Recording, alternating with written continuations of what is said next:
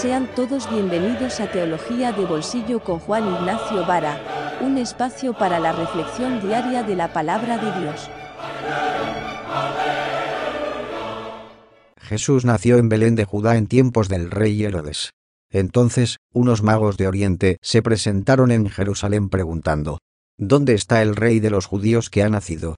Porque hemos visto salir su estrella y venimos a adorarlo.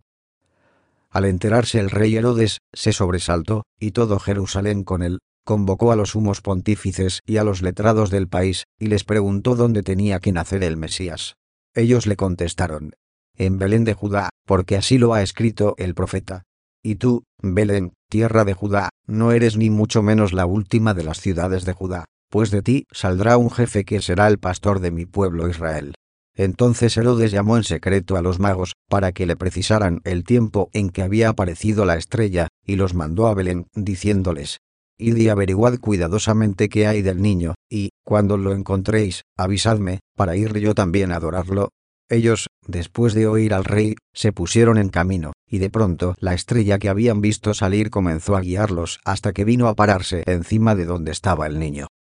Al ver la estrella, se llenaron de inmensa alegría. Entraron en la casa, vieron al niño con María, su madre, y cayendo de rodillas lo adoraron. Después, abriendo sus cofres, le ofrecieron regalos. Oro, incienso y mirra. Y habiendo recibido en sueños un oráculo para que no volvieran a Herodes, se marcharon a su tierra por otro camino.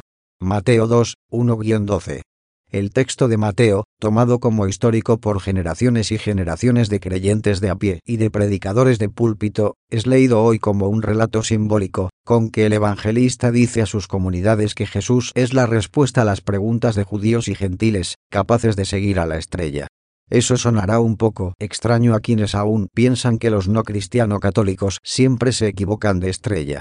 Si leemos con paz, veremos que los señores magos de Mateo no eran de los seleccionados para las promesas de Dios, pues eran gentiles y los gentiles eran de los malos. Abiertos a las cuestiones que incumben a los de todas las razas, culturas y religiones que van en serio por la historia, escogieron aquella estrella porque su luz o su órbita apuntaban en la dirección de sus anhelos. No nos consta que recurrieran a las redes sociales para ver si era la que tenía más seguidores siguiéndola, llegaron hasta la tierra de las promesas.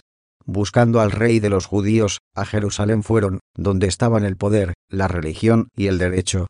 Para su sorpresa, allí nadie se había enterado. ¿Se habían equivocado de estrella? No, la estrella asomó nuevamente y los llevó hasta la casa donde encontraron a Jesús, y resulta que los primeros regalos que recibió nuestro niño que nació para crecer y regalarnos el horizonte del reino, le llegaron desde unos gentiles a los que el templo de Jerusalén no les decía gran cosa, pero sí el templo del universo. No creo que haya persona adulta que no mire al cielo o a su propio corazón y se haya sentido alguna vez abrumada por tantos porqués que hieren como espadas y tan pocas respuestas con sentido. ¿Cómo dar con la estrella que lleva Jesús? La que, como él diría de mayor, pasa porque los ciegos vean y a los pobres les llegue la buena noticia, no solo como palabra, sino como acto. Fácil no debe ser el camino, porque hasta el mismo Bautista a veces no lo vio muy claro, según los evangelios.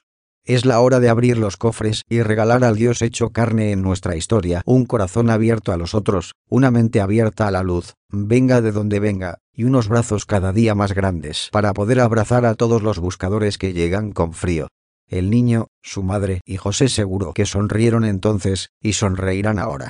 Lo invitamos a escuchar mañana un nuevo episodio de Teología de Bolsillo, escrito por Juan Ignacio Vara. Puede hacernos llegar sus comentarios a través del correo electrónico bandrayep.hotmail.com o en nuestras redes sociales. Bendiciones.